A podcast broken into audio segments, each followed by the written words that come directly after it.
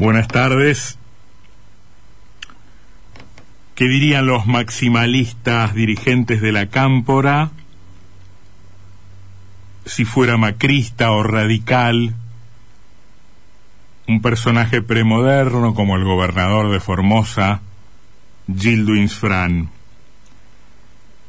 Sabemos sí lo que de él dicen los funcionarios del gobierno nacional, siempre tan progresistas, y a la vez tan peronistas como Infran, cuando sobre él deben pronunciarse. Horacio Pietragala, secretario de Derechos Humanos de la Nación, afirma que son exageradas las denuncias que sobre el funcionamiento de los centros de aislamiento diseminados por el territorio norteño se formulan. El territorio que gobierna el amo y señor de la comarca. Sabrina Frederick, ministra de Seguridad de la Nación, asegura que sobre el mandatario formoseño se ha desatado una provocación sistemática hay ensañamiento contra Insfran, afirma la integrante del Gabinete Nacional. Siendo como es un formidable dispositivo de poder, hace bien el peronismo en defender ahora a Insfran como antes defendió, habilitó, promovió y sostuvo, por lo menos hasta donde pudo, a otros personajes de características parecidas, a otros personajes por el estilo.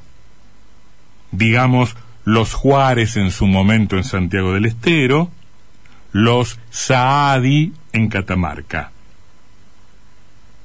Esos gobiernos o esos regímenes mal denominados feudales, en todo caso patrimonialistas, no les ofrecen o no le ofrecen al peronismo nacional una gran cantidad de votos. Son distritos poco menos que insignificantes en cuanto a su peso electoral y tampoco les definen ni les modifica tanto la identidad, la identidad del peronismo. No es que el justicialismo tampoco haga todo un tema de la imagen que ofrece de sí mismo, pero aun cuando en ese rubro se pueda volver en determinado momento, por lo menos autoexigente, em, siempre podrá tolerar, está visto, dos o tres eh, de estos sujetos que en nombre de una concepción de la justicia social absolutamente prehistórica, dominan cabezas, bolsillos, vida y hacienda de los vecinos del lugar, con un paternalismo arcaico.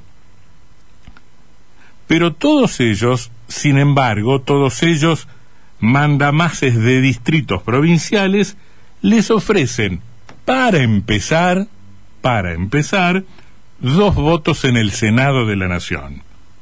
Cada uno de ellos, dos votos.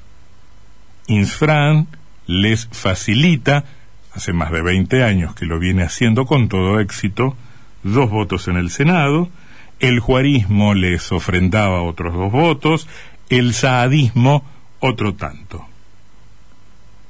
El control político y material de una serie de provincias, provincias en las que no existe la alternancia democrática, en donde las reglas de la sucesión democrática son poco menos que inexistentes, donde las garantías con que pueda contar la oposición son mínimas y donde la división de poderes es un lujo que apenas sí se puede ojear en los libros, digo, el control político y material en esta clase de provincias les ha asegurado a los gobiernos justicialistas en general un control permanente y continuo del Senado de la Nación y al justicialismo en general también el control del Senado en momentos en que no controlaba el Poder Ejecutivo. Allí, en el Senado de la Nación, donde no importa el peso electoral, donde no importa la cantidad de habitantes que tenga cada provincia, donde todas las provincias son, iguales y en buena hora que así lo sean en aras del régimen federal de gobierno, donde no importa la cantidad de sufragantes, sino la preexistencia de esas provincias antes que el Estado Nacional, allí en el Senado se definen muchas cosas. Muchas cosas. No siempre es así, pero tradicionalmente el Senado es la más conservadora de las dos cámaras que tienen los regímenes parlamentarios así conformados, los sistemas bicamerales. Allí se definen los acuerdos para los oficiales de las Fuerzas Armadas, allí se define el nombre de los embajadores, y allí se define sobre todo la identidad y el perfil de los jueces, la estructura del Poder Judicial. Insfran será nomás, como todos sabemos, un impresentable, pero forma parte del complejo aparato que, junto a los Juárez y a los Saadi de este país, permite designar o echar a los Ollarvide, o a los Casanelo, o a los y las Servini, o sea, a todos los jueces a los que oportunamente habrá que recurrir, a los jueces a los que habrá que echar mano cuando, que haya, cuando haya que arreglar justamente los desaguisados o las irregularidades de los propios Juárez, de los propios Saadi, de los propios Infran, cuando no directamente de sus jefes, de los Menem, de los Dualde, de los Kirchner. Y así ninguna pretensión progresista, ninguna veleidad progresista se verá afectada en el gobierno nacional si los móviles de la televisión porteña están cinco minutos por ahí. Van a ver qué pasa, dan una vuelta, registran las imágenes y vuelven al centro del sistema radial que también en materia de comunicación domina a la Argentina. Los móviles de la, de la televisión porteña en las provincias son como el amor de los marineros, besan y se van. En Formosa quedan sufrientes o paladeando las mieles del poder los formoseños. Ahora, no es que la Formosa de estos días, adornada por lo demás con balas de goma y gases lacrimógenos, una cosa que se sabe siempre viste muy bien, a los gobiernos progresistas, nos entregue todo lo que hay que decir de la política nacional tan decadente e inconsecuente. Por lo menos desde el oficialismo, porque hasta allí, hasta Formosa, peregrina lo que genéricamente solemos decir la oposición al gobierno del presidente Fernández en una simplificación que no hace bien a la pluralidad del sistema político. Cambiemos o Juntos por el Cambio o el macrismo o como se llame, es una parte de la oposición al presidente Fernández, pero por derecha y por izquierda de, de, Juntos por el Cambio hay más oposición al presidente de la República. Hacia allí peregrina lo que asoma como oposición a este gobierno, a este gobierno de un año y tres meses que no acierta ni en lo que habitualmente atina a acertar el justicialismo. Los gobiernos justicialistas suelen ser una incógnita, pero por lo general hay tres o cuatro cosas en las que no se equivocan. Bueno, este gobierno em, también asuma, asoma con algunas características extraordinarias en este punto. No da pie con bola en algunos asuntos que tradicionalmente el peronismo en el gobierno maneja razonablemente bien. Hacia Formosa, digo, peregrina Patricia Bullrich, ex ministra de Seguridad de la Nación, tan volátil en sus encuadramientos partidarios como las convicciones de sus em, adversarias. Hasta allí denuncia para denunciar hacia, allí peregrina para denunciar los excesos de la represión. Se queja de la represión y de la falta de garantías. Como si presentara ella la mejor foja de servicios, los mejores antecedentes para em, alzarse como la eh, vocera mejor de esta clase de demandas.